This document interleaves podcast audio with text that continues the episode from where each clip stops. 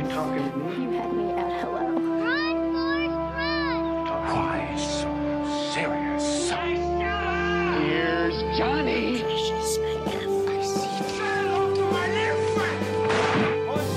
Vive el cine en primer plano.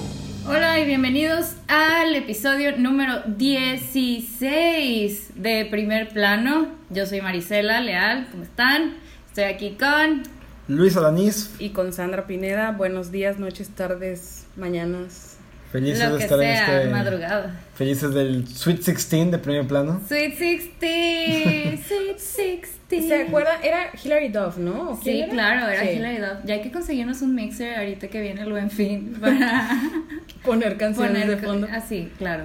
Sí, Hilary Duff. Que está haciendo una serie. El algo, reboot ¿verdad? de Lizzie Sí, McGuire. está Wow. regresando. Wow. Sí, estoy emocionada porque la verdad yo era chica Disney, de chica, ja.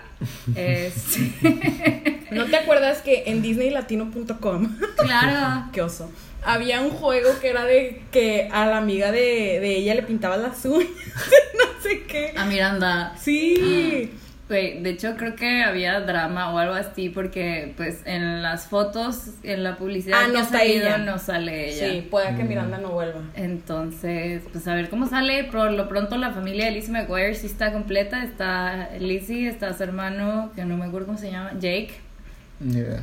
¿Sí la viste o y no? los papás. Unos pocos episodios. ¿Viste la Zone, película? Vi la película. Obviamente. Paolo, Paolo, claro. sing to me, Paolo. Claro Es una gran película, ¿eh? Es una muy buena película. Kubrick hubiera querido Hacer- haber llegado a eso. Así es. Stephen King hubiera querido haber escrito esa película. Pero bueno, sí. Este, nos desviamos mucho del tema. Sí, ya, lo que nos truje. ¿De Sí. qué vamos a hablar hoy, muchachos?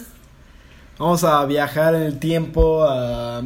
Yo creo que es el principal país, si les, si les digo piensen en una película de época, creo que la gran mayoría nos transportamos a Inglaterra Sí.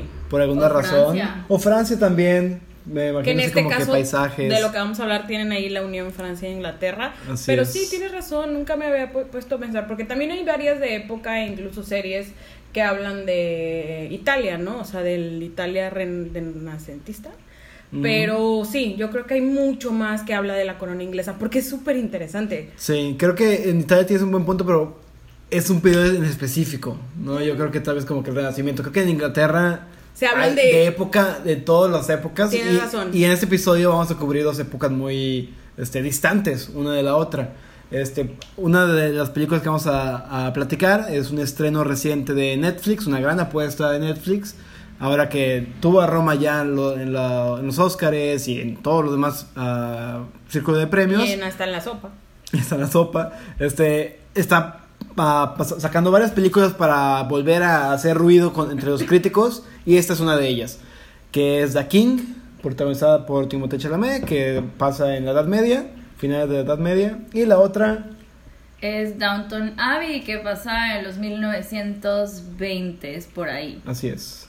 Entonces, dos épocas, una mucho más reciente, obviamente, que la otra, pero en ambas un gran, gran, gran diseño de producción, Sí. un gran esfuerzo por mantenerse fieles a, a la autenticidad. Y digo, ahorita pen- pensando rápidamente, o sea, esto fue en los 20, ¿no? 1920. 27 por Sí. ahí. Ahorita Pero- estamos en 2020, o sea, casi 100 años. La monarquía sigue, o sea, es algo. Y hace, o sea, en los mil, ¿qué? 1500, que Sí. es el 1520 y tantos de King, o sea, sí, wow, es algo impresionante. sí. La realeza de Inglaterra es- está presente y muy importante en ambas películas. Claro, sí es. Bueno, este, ¿les gustaría que empezáramos por The King o les gustaría que platicáramos un poquito acerca de, de también algo que pasó esta semana muy interesante en cuanto a pues el cine, ¿no? Y lo que es el cine y lo que significa el cine para para para Martin Scorsese principalmente. Así es, Que- hablando que, de... le llovió, ¿no? Hace varias semanas donde, digo, por si no, no, lo, no lo cacharon, hace unas semanas se le entrevistó justo en la premiere de The Irishman, película que saldrá en, en cines y en Netflix eh, próximamente, que también es otra de las apuestas de Netflix. Exacto, hablando de las apuestas que hace Netflix, por ejemplo, con The King, la mayor apuesta con la que quiere llevarse varios premios va a ser The Irishman de Martin Scorsese. Así es, y bueno, cuando, cuando estaban haciendo como el press release de esta película, eh, pues Martin Scorsese dijo algunas cosas, ¿no? Que, que no, no cayeron muy bien para toda la audiencia. Principalmente lo que mencionó es que el cine de superhéroes no es cine. Eh, Sí, esas fueron sus palabras. Eh, Exacto, entonces como que la gente, o sea, ahí se cortó, digamos, lo que él decía, su statement. Entonces, pues mucha gente Sí, como que lo interpretó a como, a como exacto, lo interpretó, lo interpretó Pretó. a como quiso. Digo, no estoy diciendo que no haya significado eso, ¿verdad? Claro, que, que sí, son, sus- sí fueron sus palabras, Exacto, ajá. nada que la gente obviamente se quedó con eso, pero al final sí fueron sus palabras y sí es lo que quiso decir, Exacto. pero no hubo una explicación. Sí, como que, y ahora recientemente esta semana el New York Times, que ahí no sabemos si él fue a tocarle la puerta o el New York Times le, lo- le tocó la puerta a Martin, este, y pues tuvo como quien dice su derecho de réplica, ¿no? O sea, Así es, ah, se publicó una columna esta semana, como dices, en el New York Times, un match made in heaven, ¿no? O sea, lo que decíamos de que si Martin Scorsese iba a escri- escribir sobre esto, tenía que ser en el New York Times. Ah, escribió un artículo que se llama Tal cual. Yo, y así se llama, de que dije que las Marvel movies no eran cine. ajá. Ajá, no eran cine, cinema, este... Let me explain, déjenme explicarles el porqué. Y se toma ahí sus párrafos y su, una buena cantidad de palabras para dar una definición que me parece excelente. O sea, realmente creo que toca todos los puntos ya a, a profunda o, bueno, este, lleva a profundidad esta, este racionamiento de raciocinio sobre por qué no son películas o no son cinema. Exacto. Y básicamente, nada más para pasarlo por encima, ustedes pueden buscar esta columna ahí cuando, cuando guste en el New York Times. Sí, no necesitan suscribirse al Times ni nada, digo, por, está cubierta por muchísimos este, medios, ¿no? Así es. Básicamente, en pocas palabras, lo que él dice es que, ¿por qué no son películas ah, para él? ¿Por qué no es cinema para él? Es porque para mi generación, que crecimos en otro entorno, era otro momento, conocimos el cine de otras maneras, esto ah, yo lo catalogaría como ah, theme park movies, películas de parque temático, como de parque de diversiones. Es más una experiencia que la vives en el cine o cuando la estés viendo y se acabó, no te deja nada. Este, Ok, sí. y dice, lo, lo- principalmente lo que le hace falta es una revelación. Lo que el cine, ah, una buena película te deja es una... O más bien, a través de, de buen cine hay varias revelaciones. Revelaciones estéticas, este... ah, de... De narra o sea, de, de Narrativas. lo que piensas tú, de lo que crees tú. Así es. Y dice que aquí no hay una gran revelación, sino que hay una fórmula. Este, estas son películas que son hechas a base de estudios de mercadeo, este, se ponen en focus groups, se prueban, se cambian. Es un esfuerzo colectivo de una productora y ya se pierde el elemento humano del artista. No es una persona, no hay un director que dice, claro que hay gente muy talentosa que ha trabajado en estas películas y veamos los elencos y los directores, hay mucha gente muy talentosa involucrada, este, que a veces los tachamos de que, ah, ya se vendió Marvel, no, o sea, hay gente de todo ahí. Exacto. Y él dice, a lo mejor y yo, si hubiera nacido después, a mí hasta me gustaría dirigir una película de, de cómics, pero como de donde yo vengo, el cine no es para eso. Y eso, o por lo menos el cine que se muestra en las salas de cine, es una diferencia también importante que hace. Dice, "Ah, estas películas, que la gente las vea eh, y que, tengan todo su derecho de que les guste y todo, pero no en las salas de cine. Ay, pero qué irónico que luego él viene con The Irishman. Exacto, Netflix. y él no, él, él- él no ignora eso, Exacto. él mismo lo dice, y lo dice alguien que tiene una película que va a salir en Netflix. Y realmente lo hila muy bien, no es este, para nada hipócrita. Este, él dice, yo, mi amigo me hubiera gustado, esto, soy feliz que va, va- va a haber un window, una ventana en la que se va a ver primero en salas, y por mí lo que más quisiera es que estuvieras en salas mucho más tiempo. O sea, él eh, abiertamente dice, no me gusta que el streaming esté tomando ese lugar. ¿Por qué la hice con Netflix? Porque ellos eran los únicos que me dejaron hacerla a la manera que yo quería. Sí, Claro, sí, como o que sea- fue un, como, ¿cómo le dicen? Como un daño colateral, ¿no? O sea, Exacto. como que, mm, pues si algo tenía que dejar ir, prefiero hacer mi película totota de tres horas y media a como yo quiero y que esté en Netflix, a lo mejor una de, Pues por no. decir en tiempo, ¿no? De menos tiempo, pero que estuviera como más. Sí. Lo mismo pasó con Cuarón y Roma, ¿no? Pero es que Cuarón la hizo antes, o sea, Netflix nada más la distribuyó. ¿Distribuyó? Distribuyó. Sí. Este... Pero también era algo muy arriesgado y... Sí, Pero como quiera, o sea, está, está cañón de que ah, tu película se va, tiene esta ventana muy pequeña en la que se exhibe en los cines y se pierde esa como experiencia, o sea, Pero es- Y pues ya produjo Netflix, ¿no? En no, se hizo hecha y la compró. Ok. O sea, se hizo aparte y se compró. Este. Algo que pasó un poquito también con esta película de Ya, King. ya. Este. Ay, ya se me olvidó lo que iba a decir. Acuerdo. Era algo de. cuar- Ah, bueno, es que también tenemos que también replantear o pensar en cada autor qué significa el cine, ¿no? O sea, para unos puede ser una experiencia audiovisual que se tiene que vivir a fuerzas en un cine. Pero para otros, que yo creo que eso es lo que al final es el cine, es contar una historia. Entonces, te vale queso si es por Netflix con tal de que llegue a la Claro, mayor cantidad de personas. Al, al final esa experiencia de ir al cine termina aportando algo. O sea, y sí, sí hace una cierta diferencia de que yo llego a una sala completamente oscura hasta la pantalla enorme y es lo único en lo que me enfoco. Exacto, es el medio para el cual se realizó la película. O sea, la película se realiza para que tú la veas en el cine. Sí, Entonces, estoy de acuerdo. Y es lo que él dice, de que yo no conozco ningún director, joven, viejo, lo que sea, que haga una película que no quisiera que estuviera en el cine. supuesto. O sea, Claro. ellos, el- el- la intención al realizar una película es que se Es muestre que en un se cine. muestra en un cine. Entonces, si te vas directo a Netflix, pues entonces se pierde esa experiencia que yo creo que fue lo que me pasó con The King, pero ya ahorita hablaremos de eso. Ah, y él dice, ok, y eso sí puede ser, este, que la veas directamente en la tele, no en el cine, pero con las películas que no son cinema. O sea, por ejemplo, Marvel sí, Disney Plus. Aviéntate Ajá. Spider-Man en tu casa. Exacto, este, pero, y él dice, hay, hay excepciones en la que, y es, dice, es el típico, estamos hablando antes de que empezáramos a grabar, que es arte y que no, ¿no? Que es el cuento de nunca, nunca acabar, este, y... Y que no vamos a tratar de Claro. debatir aquí. Este, pero básicamente la pregunta es de que, ah, con, si tengo dinero para ponerlo, en, exhibirlo en una sala de cine, ¿ya es cine? O sea, tal vez es un video que yo hice en mi casa con una camarita, el- la bruja de Blair, lo que sea. O sea, O al revés, o sea, hago de Irishman y no es cine, o sea, por estar en Netflix, o sea, Exacto, entonces, eh, ahí toca temas muy, muy padres. Menciona a unos directores que él cree que sí hacen cine incluso actualmente. Dice que no es una cuestión generacional. O sea, menciona, por ejemplo, a Ari Aster, Mm, que es nice. ah, contemporáneo completamente, acaba de sacar a Midsommar. ¿qué haces si tipo en una columna así te menciona Martín? Sí, Yo sí. Ari Aster, Te haces estaría de pipí, que, o ah, sea, Porque. Gritando Ganas el Oscar, o sea. de que ya no necesito mayor aprobación que Martin Scorsese. lo pone en la misma lista. madre los.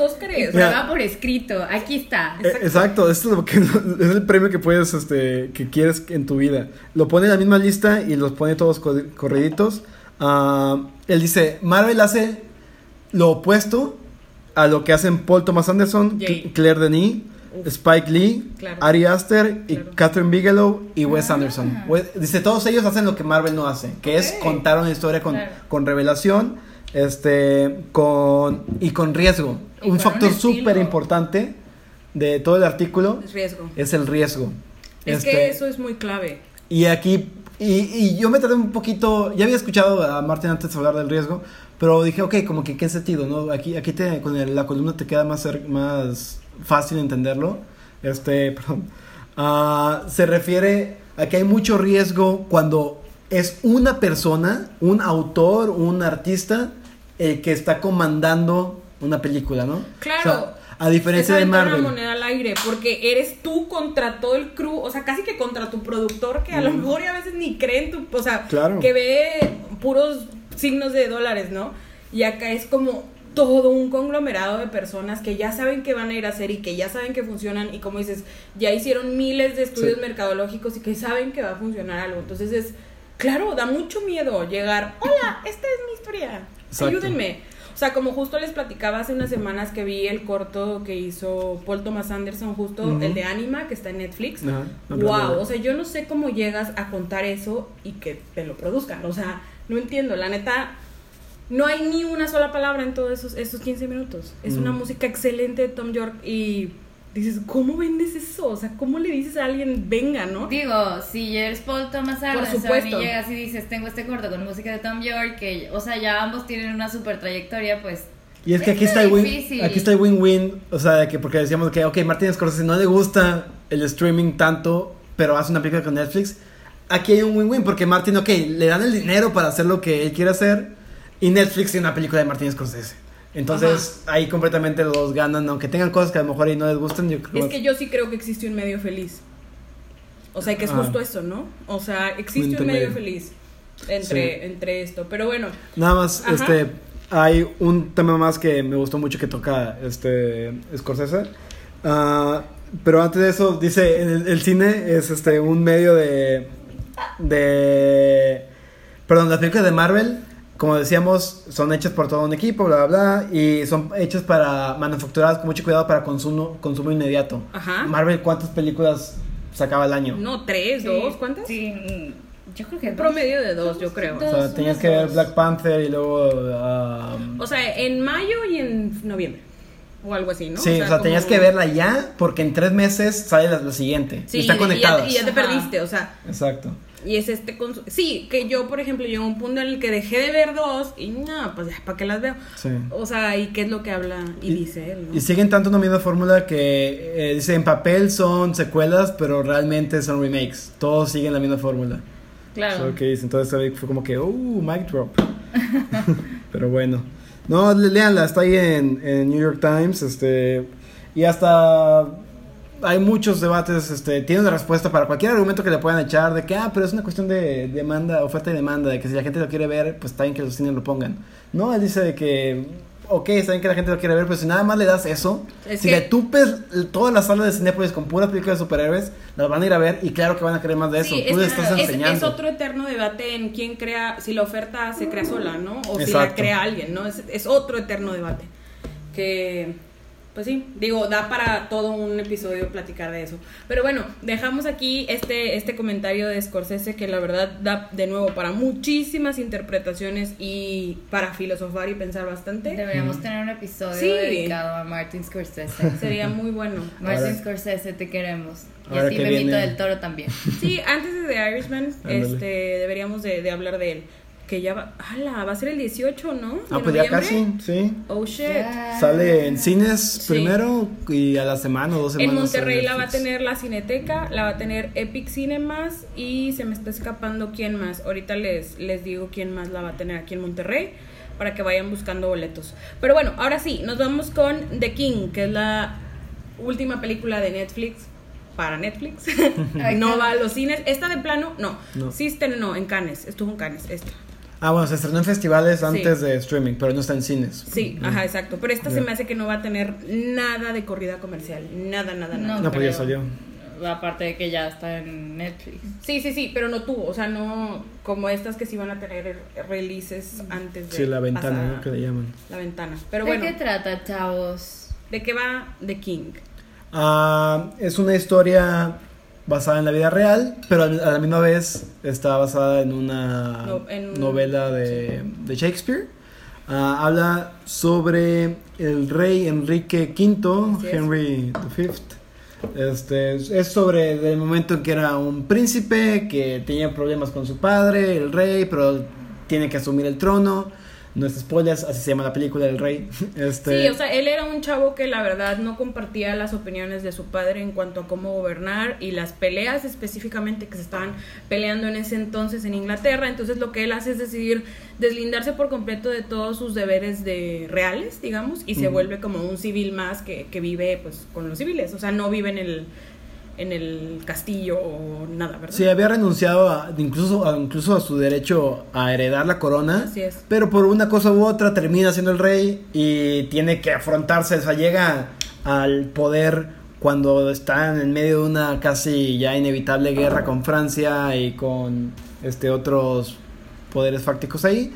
Entonces tiene que tomar decisiones que eran primero en contra de él. Él parece ser alguien como muy progresista y muy pacífico, y él mismo se llama así, pero una vez que tienes un trono y con mucho poder y hay gente amenazando de, este, de muerte diariamente a tu persona, pues lo hace pensar diferente, ¿no? Y hay, es una película también sobre política al final, porque eso es, este, hay ah, gente con intenciones por atrás, intentando manipular y decisiones éticas y morales complicadas, pero al final pues es una película también épica de la Edad Media.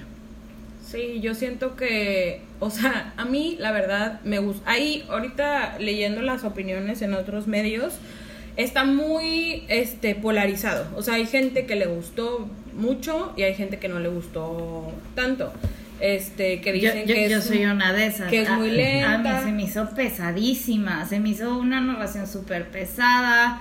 El lenguaje súper pesado. Digo, yo sé que es de época y tampoco van a hablar de qué onda, güey, o la versión inglesa de eso. Pero como quiera, o sea, está como que le tira mucho, pero no llega a nada. Así lo sentí yo. A mí sí me gustó. Yo cuando la vi sí me gustó, no se me hizo, o sea, sí está pesadita, pero porque así es. La verdad yo soy muy fan de de la historia y me gusta mucho como que ese periodo, entonces la disfruté. Ah, se me hace que incluso el, el principio se me hace fácil, este Sí, como es que fácil. Avanza sencillo, tiene fluidez. Obviamente ya después hay momentos de más tensión, pero creo que la disfrutas. la Llegó un punto en que me perdió. No se me hace como que nada espectacular. Es que O no creo que mm, lo que veníamos diciendo hace rato, yo no creo que sea ni lo mejor del género, ni lo mejor del director, ni lo mejor de los actores, ni lo mejor de Netflix. Pues no lo tiene que ser. Pero no O lo tiene que ser y no creo que lo pretenda. O sea, realmente siento que es una película, no diría mediana, o sea, promedio, digamos, a lo mejor y por encima en cuestiones presupuestales y los actores que puede contratar. Pero en sí, es que realmente yo no sé si como es, digo, obviamente no he leído esta obra de Shakespeare, pero yo no sé si al momento de apegarse mucho a, a esto y literal utilizando este diálogos medievales, por decirlo de alguna manera, o con este tipo de palabras muy rimbombantes y como frases muy heroicas y muy como, oh, haz una quote de eso en una playera, ¿no? este, no sé si eso es lo que la vuelve como muy pesada. Y el hecho de que, por ejemplo, también las escenas de acción no son tan impresionantes, son muy, o sea, impresionantes en el sentido del slaughter, así de que te estoy matando. Pero hay unas cosas, o sea, estas cámaras lentas que utiliza en la acción a mí me gustan. Pero sabes, a mí me gustó mucho. ah, ahorita que dijiste de las escenas de acción. Hay su primer combate a muerte que tiene es súper torpe. O sea, es Sí. súper torpe y está bien padre. A mí me gustó mucho porque yo no quiero, o sea, otra película más así como que de acción Es que yo y no a ver la batalla épica Game of Thrones. No, es como muy realista. Que de hecho Es que- tiene, tiene una escena muy parecida Sí. a una de Game of Thrones. Creo que tiene una gran inspiración en Game of Thrones esta película. Eh, yo creo que es una inspiración de la Edad Media. Este, no sé si tanto en, en Game of Thrones, o sea, uno se Pero es que Porque incluso dicen que Game of Thrones está muy inspirada en, en la obra de Shakespeare en, ese tiempo. Incluso ya. eh, en el personaje de Enrique, este, Ya. de Henry. Me siento muy como español, no sé por Sí, qué. Enrique. o las noticias Eh, eh, traduciendo el Enrique, nombre de eh. la realeza. El, el- el príncipe Guillermo. Pero está muy influenciado uno del otro. Incluso el director dijo, no, yo, eh, no, yo lo hice completamente aparte de Game of Thrones. Que también es lo que va a decir.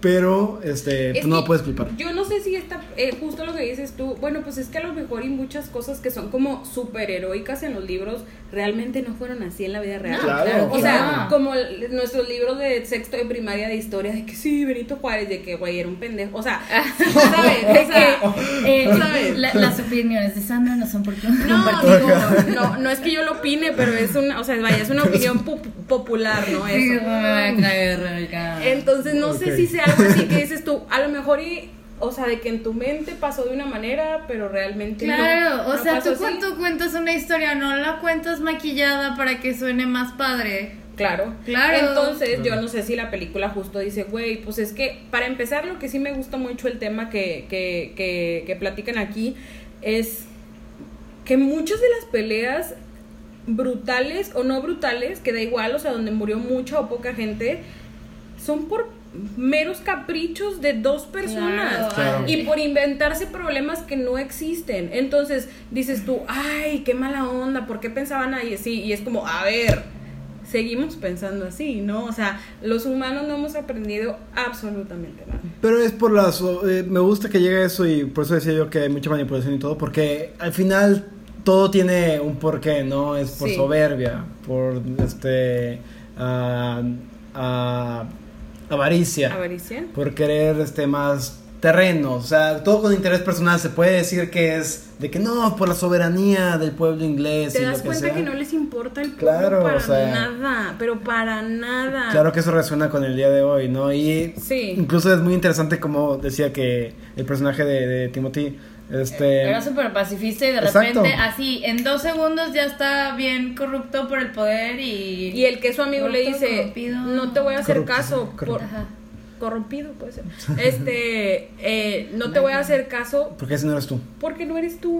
O sea, de que, a ver, bájate de tus nube, regresa al piso, tú no eres así. Claro que el Y poder... es de que, ¿cómo te atreves a desafiar al Soy rey? De el que- rey y te voy a cortar la no sé que qué cállate. ahorita mismo, o sea... Sí, Es el típico... El poder corrompe, ¿no? Sí. El pro- el Y lo fácil que es corromperse, corromperse. Y bueno, y Robert Pattinson sale en la película también. Brevemente aparece por ahí siendo un delfín francés. Sí. Sí, es el príncipe. Este. Y sí, un papel muy de Robert Pat- Pattinson, muy raro, este, excéntrico. Sí, ese güey yo creo que sí tiene cosas en la cabeza. Me cae muy bien, Es muy bueno. Muy buen actor. Muy Sí, buen sí, actor. sí, no digo que no, pero tiene, tiene algo ahí, un cable zafado que como que no le conecta. Y eso lo hace chido. Ajá, Este, es Y me gusta mucho el acento que hace, o sea, este inglés afrancesado que, que maneja es que está se padre. pone- Está padre, obviamente está hecho porque está padre. Mucha gente lo ha criticado porque dice está demasiado exagerado. Pero Este, así hablan los franceses, yo trabajo con una francesa y así habla. Sí, todo lo hemos escuchado. Se sabe bien también el estereotipo de que los franceses, ah, franceses hablan el peor inglés. Pero O aquí sea, lo llevo el un ridículo. español, que está así padre. hablan. Y siento que Timothy de repente no le sale tan chido el, El El inglés. el inglés. Yo siento que en partes hay, se siente forzado. Sí, o ajá, sea, no le sale tan padre. Como que está poniéndole así un chorro de pasión a, a su interpretación y es como, a ver, bájale tantito, necesitas como cierta sutileza. Que hay algo interesante de la película es. Ah, lo decíamos también hace ratito. Timothy Chalamet. Ajá, se, se me hizo muy gracioso que, o sea, es Robert Pattinson, un inglés, interpretando un francés, y luego Timothy, que tiene ascendencia francesa, está interpretando Ah, a un inglés. inglés, Siendo estadounidense. siendo estadounidense. por Of cierto. course. Y la película es producida y escrita por australianos. Y dirigida por Ok. australianos. Sí, sí, sí. Entonces, está. Sí, o sea, todos sí, menos ingleses ahí en esa película contando la historia Qué curioso, británica. ¿no? O sea, es como si acá el gringo tratara de contar nuestra historia de la revolución o algo así. O como una tradición muy mexicana como el Día de Muertos. ¿Dónde habremos visto Ah, eso? oh my God. ¿Ya lo han hecho? No creo. Pero. Digo, eh, ya no, no vamos a entrar en esos detalles. Ya pasó el Día de Muertos. ya. Ya vimos Coco otra vez. Ya. Feliz Día de Muertos. El año Digo, está- I guess. ¿Comieron pan de muerto? No, no comí. Este, pero sí, realmente yo no veo ningún sello actoral en la película, eso es de las cosas que no me gustaron, o sea, no creo que haya un estilo per se, o sea, simplemente, o sea, como que la película sí me gustó, pero como que me gustó la historia, o sea, como que me dieron ganas de ir a leer un libro acerca Claro, de este ajá, rey. claro. Sí, sí, sí, porque la historia es interesantísima. La historia es más padre Pero que la la película. es como mucho y a la vez nada. No siento que me deje Toma algo. mucho el tiempo para contar cosas que pudo haber contado en menos tiempo, siento yo. No sé. Porque tiene, buen- o sea, siento que sí, al final tiene buenos temas. Y, y, y hace rato hablaba con mi hermana de esta cámara lenta de cuando él literal se está ahogando en el fango, o sea, en, en el lodo, pues es una metáfora, ¿no? O sea, y eso me gusta, o sea, sí tiene un poco de carne, no es una película de Marvel, Sí. pero, pero sí tiene algo, o sea, le- como que le falta desarrollar un poco, pero sí tiene algo. A mí sí me gustó. A mí no. ¿Sabes Esa cuál es me la gustó? conclusión. ¿Cuál te gustó? Downton Abbey. Excelente y sutil transición de temas. Bien ahí. Muy bien, adelantamos al calendario unos 400 años y Así es. llegamos a Downton Abbey. Platícanos, Marisela, ¿qué tal la película? Downton Abbey. Pues mira, yo que soy una señora por dentro. A mí, eh, por- y por fuera no seas grosera. Tengo 28 apenas. Espera, no, déjame recupero de eso. Este, Perdón, se me salió. No, a mí se me hizo muy buena en el sentido de que a mí me encantó la serie que veía con mi mamá. Saludos a mi mamá. A ver, perdón, duda. ¿Son los mismos actores? Son los mismos actores, todos toditos. O sea, Entonces es como si Friends regresara para una película. Claro, ajá, sí, así, tal cual. Y entonces salía uno y yo de, ay, mira, ahí está Carson. Ay, mira, ahí está el señor Barrow. O sea, estaba yo de que súper emocionada y mi amigo con el que fui de que, ah, ok, y yo de no, pues es que este es el mayordomo que ya se retiró y que no sé qué. Entonces estaba ahí explicándole un poquito de contexto y sí fue como que muy... Yo que sí la serie, pues le entendía todo y él que no la vio, pues yo tenía que explicarle qué onda. Aquí es interesante porque yo no vi la serie, pero sí vi la película.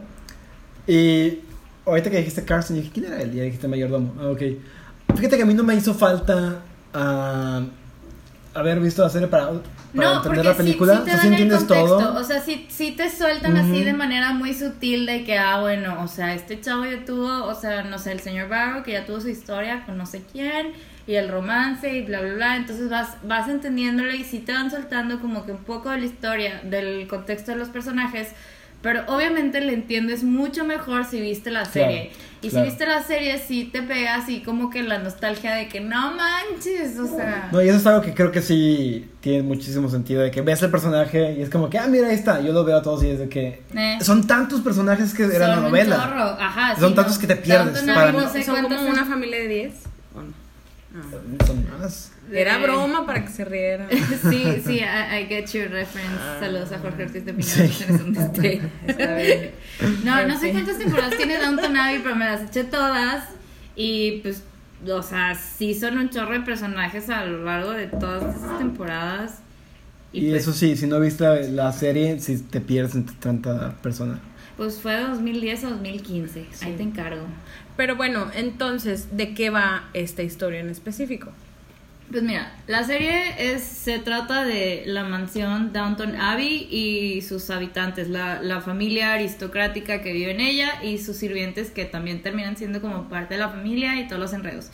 Entonces, Demasiada gente la que sí, trabaja. demasiada. O sea, pero si te fijas es una propiedad enorme, entonces sí se requiere como que mucha Mucho, gente. ajá. Mm. Y la película es, eh, el plot es como de la visita de los reyes, así dice que, que los reyes están haciendo un tour por Inglaterra, Y van a ir a su casa. entonces van a quedarse una noche en Downton y de ahí se desenreda todo el, el conflicto y todo el relajito de que, ok, hay que preparar la visita de los reyes y pues ya vienen de que... Es que ustedes qué harían si dijeran, va a venir la reina de Inglaterra a su depa.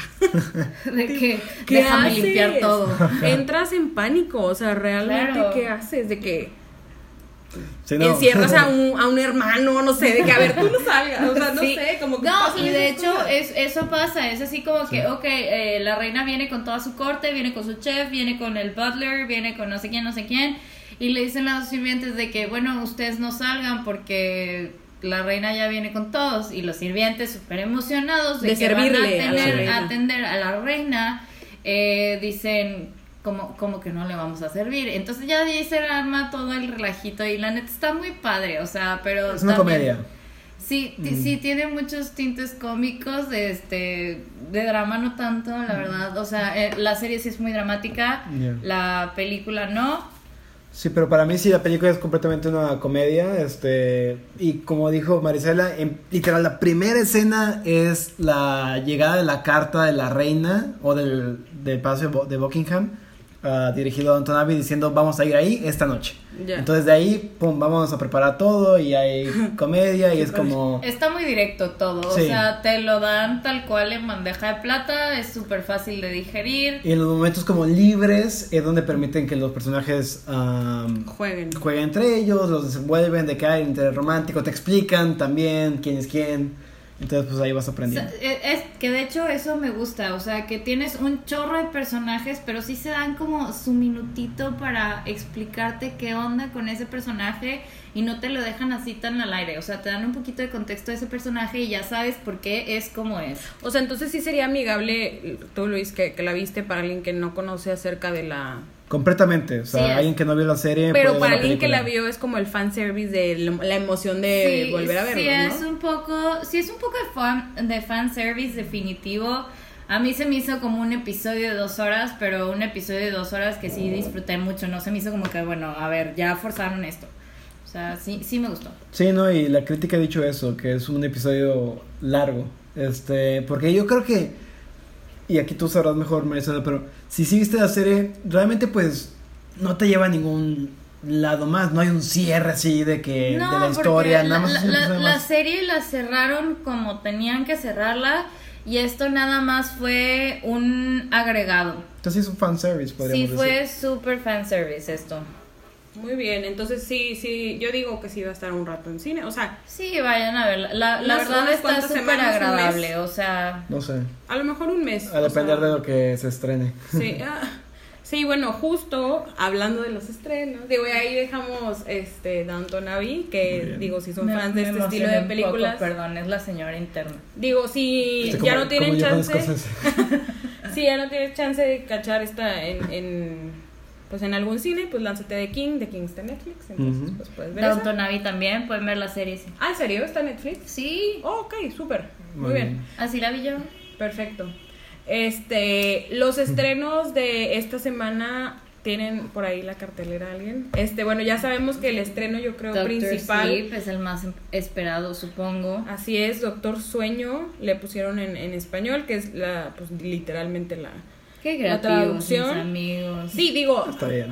lo bueno, no le pusieron como El Resplandor 2 o algo así. ¿verdad? Este, que justamente sigue la historia de, de Shining o El Resplandor. Eh, como pueden saber, eh, el, existe el primer libro que es El Resplandor y como treinta y tantos años después se escribe la segunda parte que es qué pasó con el niño que es Danny Torrance, se llamaba el niño Sí. en, en The. Shining y qué le pasó, cómo, cómo creció, está traumado, no está traumado Mm. y ahora cómo, cómo, cómo la pasa de, de adulto, ¿no? Entonces la película ahora Doctor Sueño inicia justo cuando acaban de pasar los sucesos de, de Shining. Entonces, no vemos footage de Stanley Kubrick, desgraciadamente. Todo, varias cosas son recreadas. Y iniciamos desde ahí, donde eh, pues nos damos cuenta que prácticamente eh, Danny tiene los mismos problemas que tenía su papá en cuanto al alcoholismo. Y digo, si viste todas esas cosas demasiado locas en, esa, en ese hotel, el Hotel Overlook, el famoso Hotel Mm. Overlook, pues digo, ¿quién no se volvería un poco loco y, Es una y le- referencia y le a Coco. entrara la bebida? un poco lo sí. Coco ahí, muy bien. Este, y ya, es una película un tanto larga, dura dos horas y media. Wow. Y este, siento Lo yo. mismo que The Shining, ¿no? Sí, sí, sí. Mm. O sí, puede ser que sí. Ay, Pero ahorita me voy a poner a ver The Shining porque ya me dieron ganas. es una gran película. Eh, y bueno, yo creo que el director, pues sí tenía como un reto muy grande, porque era primero que nada, tu película anterior la hizo Kubrick y tus dos guiones, o tus, más bien tus dos libros que está basadas esta, esta saga, o no sé cómo decirle, pues les escribió este gran autor, ¿no? Entonces es como, pues, ¿qué haces? O sea, ya sabemos que claramente... Sí, estás un poco entre la espada y la pared de que cómo, cómo le llegas a eso, o sea, cómo cumples... A eso el payaso. I see what you did there. Muy bien. Sí, o sea, ¿cómo le llegas? Y realmente creo que sí hace como un safe bet. O sea, Yo lo que vi en una entrevista fue que dijo el director que él quería pegarse más al libro porque se sabe que Kubrick, siendo Kubrick, o sea, él puede hacer lo que quiera, ah, no se no respetó el- la, el- la materia prima original este al de Stephen 100%, King. ¿no? O sea, Exacto. sí. El final es completamente distinto Claro. al libro. Y eh, sí, y de nuevo, eso es lo que yo le veo. Es una película muy Stephen Kinesca en el sentido de estos personajes que son niños, que a lo mejor y son adultos, pero siguen siendo niños por dentro. La película no da nada de miedo, absolutamente nada. O sea, lo dice una persona que no ha visto Chucky porque le da miedo. O sea, no da nada de miedo y de nuevo es como algo bien lento que va construyendo, construyendo. Hay una onda como muy fantástica de un grupo de personas que quieren atormentar a, a, a Dani y a una amiga chiquita de él, Dani siendo que ya tiene como 30 y tantos años. Entonces, Eh, digo, es Ewan McGregor, tiene como 40 something. bueno, en la ¿no? película tiene como 30 y Ah, tantos. ok, sí, yo Y- no sé, como un 40. señor 40. Y como que llega un punto en el que como este gang malo empieza a volar a través del cielo y así. O sea, pero trae esta onda fantasiosa, muy Stephen King, que como que ya en ese momento de la película no lo cuestionas. O sea, porque sí hace sentido que pasen esas cosas, pero si no eres fan de ese tipo de historias, eh, o sea, como que... O sea, yo no siento que sea mala película, simplemente a mí no me gustan ese tipo de películas o ese tipo de historias. Y ya, o sea, igual y láncese a verla este fin de semana. No les digo, o sea, sí, sí vayan a verla, sí, sí está, sí está cool. Este, se recrean el Overlook Hotel y varias cosas, esta famosa alfombra y todo esto. Nice. Entonces es padre como volver a verlo. Que ya lo habíamos visto en Ready Player One, por cierto, este, donde se recrea la famosa eh, La escena de The. Shining. Pero sí, les digo, está nada más que sí dura un poquito, está un poquito largo. Claro. Ok, voy a programar mi ida al cine, al VIP, para estar Sí. bien cómoda. Así la vi yo, entonces está muy bien. Muy bien. Este, y de ahí otro estreno que se estrena en este fin de semana es Polvo, es una película mexicana para que haya ahí como el blockbuster gringo y la mexicana, esta la, la dirige y está protagonizada también por el Chema Yaspi, que es un actor que lo recordamos por la de las oscuras primaveras, hace poquito salió con Carla Souza en una película Todos quieren no sé qué, no me acuerdo cómo se llamaba, que era como gringa mexicana y que ella era como una doctora. ajá, sí, sí. Bueno, No, José María ha estado mucho tiempo sí, ya en. Sí, tiene en muchísimas mexicano, ¿no? películas y, y Sí, es, un, es un muy buen actor. A mí sí. me gusta, me gusta su, su actuación. En este caso se avienta a hacer su primera película como director y creo que lo hace bien. Es una película de una hora con 27 minutos, lo Mm, cual es... Excelente. No sé si sea bueno o malo en este caso, Oh, porque este pues ya no sabes si es porque el director es como inexperto o porque realmente sí podemos contar una historia en menos de una hora y media. Eh, pero la historia rápidamente se trata de es un hay un- una una avioneta que está pasando por un pueblo y, y esta avioneta está a punto, no sé, se le cae el combustible, ya está a punto de chocar y caerse, entonces lo que hacen para pues, poder empezar a liberar peso es que empiezan a aventar toda la cocaína que traen adentro del, que son como 500 kilos o algo así. Entonces los empiezan a aventar y caen en un pueblo en específico, ¿no? Entonces se ve la señora de qué chingados está pasando, donde les están cayendo en sus techos de lámina, de pum, pum, pum. Los, obviamente, los ladrillos, ajá. ajá. Entonces, le- después eh, resulta ser que Chema es un, un que está con algunos narcos, no sé, en algún cartel, y le dicen, oye, pues vas para tu pueblo, porque resulta ser que esto pasó en tu pueblo, obviamente, y tienes que ir a recoger todo este cargamento a como sea del lugar. Entonces él llega a su pueblo donde no ha vuelto desde hace como 10 años porque se fue de ahí por quererse ir a ser artista, actor y nadie y pues nunca lo logró Y por eso se fue al narco, exacto. Este llega ahí, no ha visto a su mamá en 10 años, no ha visto al pueblo en 10 años, llega, obviamente le dice al padre de la iglesia, ayúdeme a juntar a toda la gente, toque la campana porque es un pueblo de 200 personas. Entonces llegan todos, ¿qué pasó? No sé qué. Ah, no, pues es que saben que es que a una farmacéutica se le cayó su ingrediente.